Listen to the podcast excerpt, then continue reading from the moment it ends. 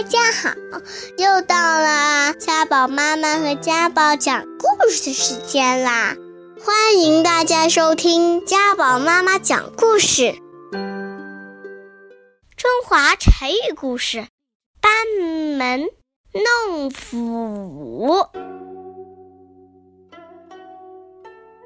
鲁班是我国古代有名的能工巧匠，他的木工活做得非常好，尤其善于使用斧头砍削木器，素有“神斧”之称。所以人们常说，在鲁班门前舞弄斧子是不自量力的行为。明代文人梅之焕还写过一首有趣的诗。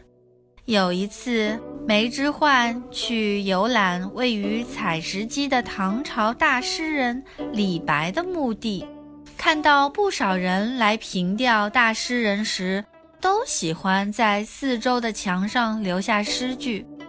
在梅之焕眼中，这些游人留下的诗句质量实在太差了，他不禁有感而发。也随手提笔在墙上写下一首诗：“采石江边一堆土，李白之名垂千古。来来往往一首诗，鲁班门前弄大斧。”以讥讽那些在大诗人面前炫耀自己的游人是一批班门弄斧者。班门弄斧这一成语是由鲁班门前弄大斧简化而来，比喻在行家面前卖弄本领，有时也用来表示自己谦虚。